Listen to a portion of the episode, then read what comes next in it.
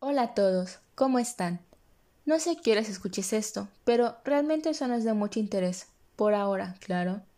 Si no me conoces, soy Cindy Delgado, una de las integrantes de un maravilloso proyecto que algunos a lo mejor ya conocen. Si tú eres la excepción y no tienes ni idea de qué hablo, no te preocupes. Por este medio te estaré dando detalles y explicando un poco más y así puedas estar en contexto. Bueno, el proyecto en el que estoy involucrada y a lo mejor tengas un poco de intriga se llama Breathing Health, con el lema Respirando Vida. Muy bonito, ¿no? Ahora, puede que te preguntes, ¿y eso qué es? o ¿cuál es su fin? o inclusive diciendo, ¿y eso a mí qué me importa? Simple. Por si no lo sabías, los integrantes de este proyecto, obviamente incluyéndome, somos estudiantes de medicina de la Universidad Autónoma de Chiapas, pertenecientes a la Facultad de Medicina Humana Dr. Manuel Velasco Suárez, Campus 2, la mejor universidad de medicina, por supuesto. Y como todo buen futuro médico, tenemos muchos objetivos, pero el más importante es la prevención de enfermedades y lesiones, al igual que la promoción y la conservación de la salud. Como se sabe, la prevención de la salud juega un papel primordial, porque implica una extensa gama de servicios de prevención acciones sociales y actividades interrelacionadas. La efectividad de los programas de prevención depende de cada uno de nosotros, ya que es una responsabilidad individual. Nos dimos a la tarea de investigar todos los programas que había y también investigar sobre las problemáticas de salud que más existen, con el fin de compartir todo el conocimiento que encontramos y plantear soluciones sobre dicho problema.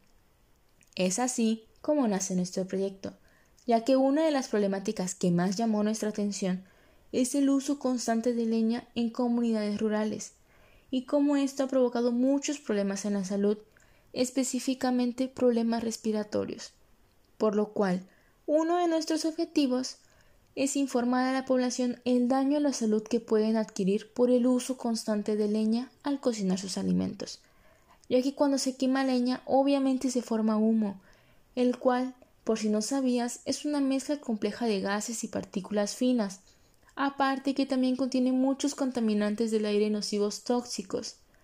También buscamos soluciones para que si las personas llegan a usar leña, el humo producido no se estanque nada más en la cocina, sino que sea eliminado de este lugar y así poder disminuir el número de cifras de personas con enfermedades respiratorias. Al llevar a cabo todo esto, mejoraremos la vida de cada persona que use este medio. E igual estaremos ayudando a conservar los bosques y así disminuir el cambio climático, que como sabemos es otro gran problema que tenemos. La solución que nosotros proponemos, como mencionamos antes, y que estuvimos investigando detalladamente, son las estufas ecológicas ahorradoras con chimenea. A lo mejor no las conozcas, pero estas cumplen la función de no permitir que el humo se quede en un solo lugar, y también las escogimos porque no es una opción tan costosa. Es accesible para todos y más para las personas que no cuentan con los recursos suficientes y por eso optan por usar leña en vez de estufas de gas. No te preocupes, en los siguientes podcasts nosotros estaremos informando a detalle qué necesitas y cómo la puedes construir. Y puede que en este punto aún te sigas planteando la misma pregunta que dije en principio, pero aunque tú no tengas esta problemática, Tú puedes conocer a alguien que sí, y que no sabe todo el daño que se está causando, ya que el humo de la leña puede afectar a todo el mundo. Aunque claro, hay que recalcar que los niños, los adultos mayores y las personas con enfermedades pulmonares, donde incluimos el asma y el hipoc, o también las personas con enfermedades cardíacas, son las más vulnerables. Además, que cocinar con leña es una forma de potenciar el COVID-19, que sabemos es una enfermedad pandémica que igual afecta principalmente el área de los pulmones.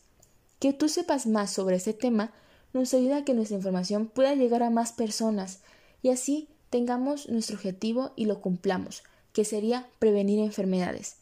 Ayuda y súmate con nosotros. Como siempre digo y repetiré las veces que sean necesarias, es mejor prevenir que curar. Bueno, eso es todo por el podcast de hoy. No se te olvide seguirnos en todas nuestras redes sociales para que así no te pierdas ninguna información tan interesante que estaremos subiendo en el transcurso de estos días.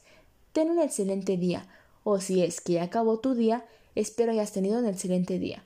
Nos vemos hasta la próxima.